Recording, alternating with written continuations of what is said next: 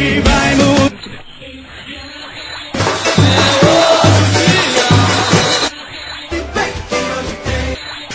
Hoje, hoje tem! Olá galera, hoje tem Náutico Internacional 16h30 no estádio Luiz Lacerda e é uma partida importante para o Náutico seguir brigando para fugir do Z4, é uma partida importante para o Inter que quer ser campeão brasileiro, mas acho que é mais importante ainda, João, que mais chama a atenção é porque em Caruaru esse jogo, né? É, de fato, Rafa, esse é o grande chamariz desse jogo, vai ser a primeira das quatro partidas que o Náutico vai fazer em Caruaru.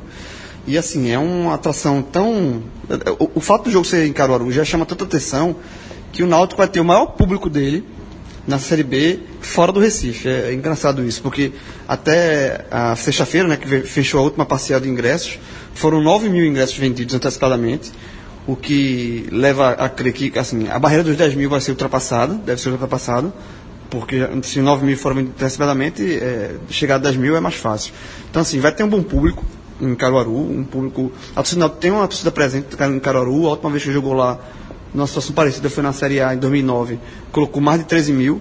Então, assim, o fato de, de o jogo ser em Caruaru, vai ter muita caravana do Recife, vai ter muitos torcedores da região ali de Caruaru. Então, esse, esse vai ser o grande. Não, não- vai ser o grande atrativo do jogo, porque, como você falou, o jogo é muito importante para o Náutico, muito importante para o Inter, mas é o, o cenário é um cenário completamente diferente, diferente que vai chamar a atenção.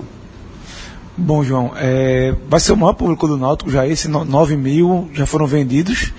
Eu não me lembro de um Náutico na Série B ter nenhum público acima dos 10, pelo menos, né? Não, o maior público do Náutico nessa Série B, é, tirando é, tira o, o clássico, né? O Náutico fez o clássico com o Santa, naquele clássico ali foram 13 mil, é, o público total um pouco mais de 13 mil, 11 mil e poucos pagantes, mas desse, desse pagante, 7 mil era do Santa Cruz. Então, assim, o maior público do Náutico sozinho, digamos assim, foi um jogo contra o Juventude, que teve pouco mais de 5 mil pessoas, pouco mais de 3 mil pagantes. Então, assim, já esse jogo de Caruaru já ultrapassa isso com sobras, assim, é um, já é uma coisa diferente. Agora, além do. Tem a questão do público, que é interessante, o Náutico vai ter um caldeirão a seu favor, e vai ter é, uma questão de, dentro de campo, que é a questão do gramado. Eu tive lá na, na quarta-feira, quando foi o único treino aberto do Náutico lá em Caruaru para a imprensa e para a torcida também. É, e o gramado vai ser outra coisa, é, é outro item desse jogo atípico lá em Caruaru, porque é, é um gramado que apesar de tá, não estar seco como estava no primeiro semestre, mas é um que eu tive lá e, e vi, é um gramado bastante irregular, com muitos desníveis, um gramado duro e um gramado com alguns buracos.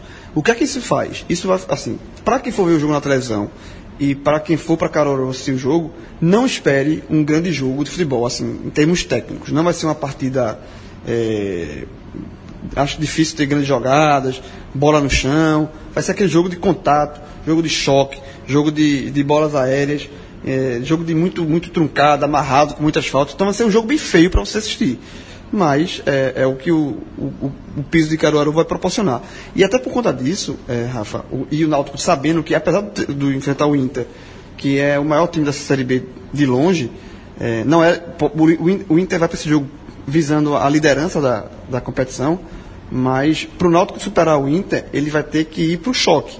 E aí, e essa questão do, de, de Caruaru, do gramado do Luiz Lacerda, ser um gramado muito ruim, é, isso vai influenciar, inclusive, na escalação do time do Náutico para essa partida. Alguns jogadores, como Gilmar, que é um jogador mais leve, que vem sem titular há muito tempo, esse joga- eh, Gilmar vai ser. não deve começar a partida. Então, o Roberto Fernandes, que não revelou o time, mas pelo que ele. Que ele dos treinos que a gente pôde, pôde presenciar, ele vai, ele vai optar por um, um time mais alto, um time mais forte, um time mais de contato e bola aérea. Então, vai bem. Vai, eh, ele vai estar dentro do cenário da partida. Então, João, qual que tu acha que vai ser a provável escalação do Náutico, apesar de ter tido dois treinos secretos aí, você não viu a escalação diretamente, o que é que tu acredita que pode ser esse, esse 11 inicial que o Roberto Fernandes vai, vai colocar em campo? Então vamos lá, é, vai ser um time bem, pelo, pelo que eu tô, é, pelo que eu pude acompanhar, e, e isso não é um time cravado, né, como, ele, como a gente falou, o Roberto Fernandes fez dois treinos fech- fechados, mas é um time bem é, modificado com relação ao último jogo que o Náutico perdeu do Oeste, tá? É, o Jefferson continua no gol, a primeira mudança vem na lateral direita. Sueliton, ele ganha a vaga de Joás, que foi muito mal no jogo contra o, o Oeste. Olha, Joás, Joás vem muito mal há um bom tempo, né? E, e o Roberto insistiu muito com o Joás, deu chance, já postou, mas chegou uma hora que não dá mais. Então ele vai, vai, vai o Suelto ganha a chance. Suelto, por, por sinal, é um dos poucos que conhecem o gramado de Caruaru, Lacerdão, porque jogou muito tempo no Porto. Então é, Bruno, é Jefferson Suelton, Breno Calisto, que retorna de lesão, Ágila, que continua, e, e Manuel na esquerda. Ou seja, o Asna, ele ganhou a posição para Felipe Gabriel justamente por isso que eu falei agora há pouco. É um jogador mais forte do que o Felipe Gabriel, é um jogador que tem impulsão melhor do que o Felipe Gabriel.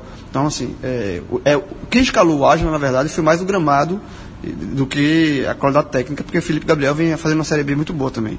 Aí o Amaral, no meio de campo, o William Schuster também no meio de campo, ou seja, o Roberto vai com dois volantes, por quê? Porque ele sabe que o jogo vai ser um jogo muito truncado, de marcação, de pegada. Então você coloca dois volantes ali para se adaptar a esse tipo de esse estilo de jogo. Aí o Rafinha, Diego, Rafinha faz a segunda partida dele, estreou contra o Oeste, Diego Miranda e Giovani.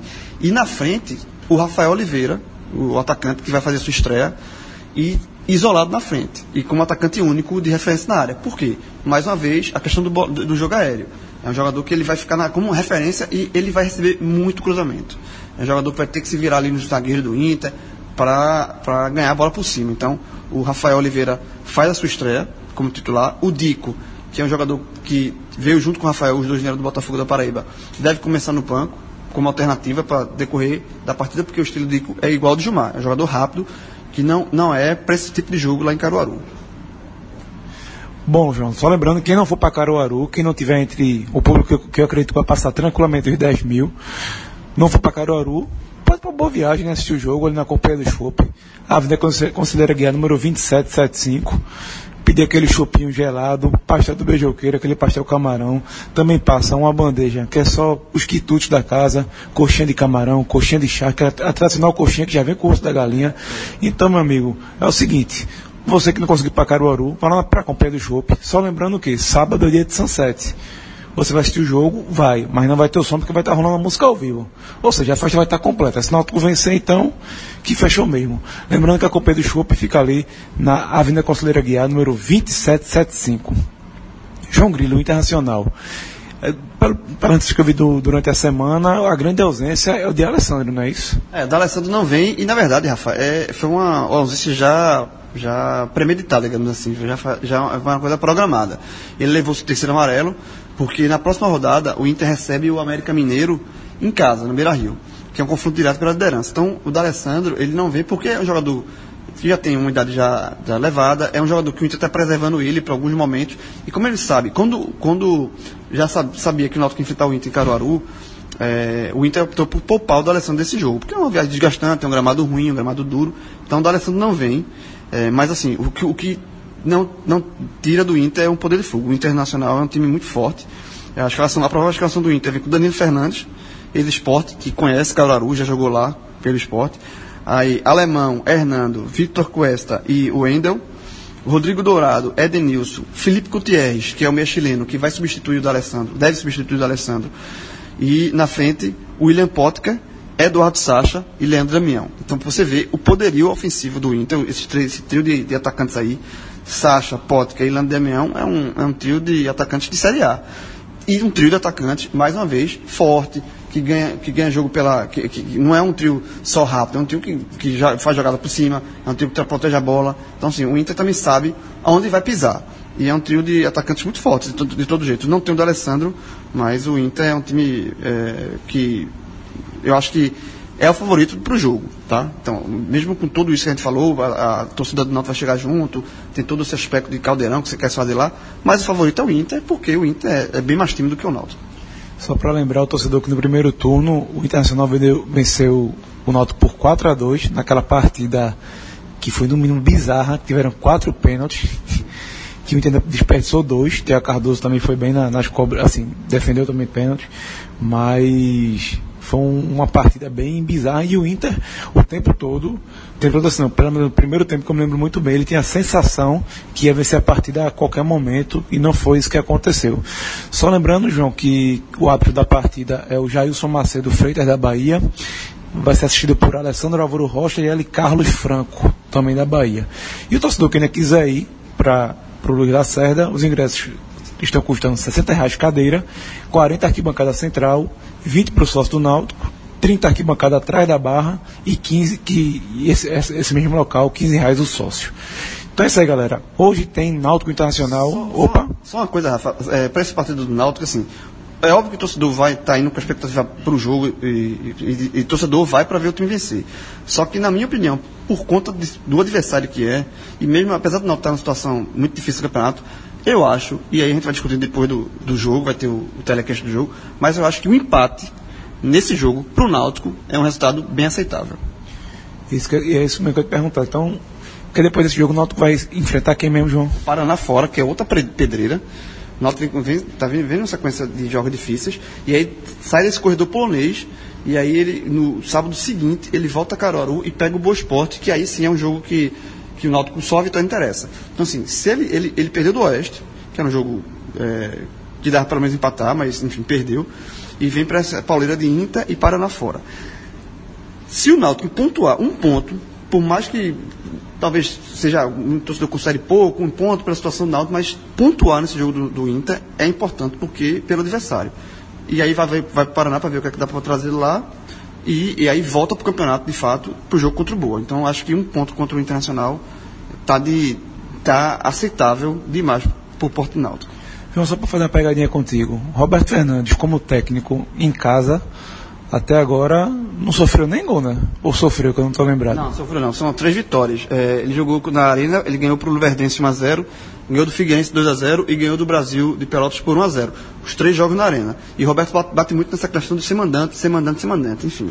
É, e, e, aí vai ter, o, talvez, o, com certeza, o maior desafio dele nesse retorno ao Náutico. Se o Náutico conseguir uma vitória, vai ser uma vitória gigante e vai dar uma moral gigante, mas enfim.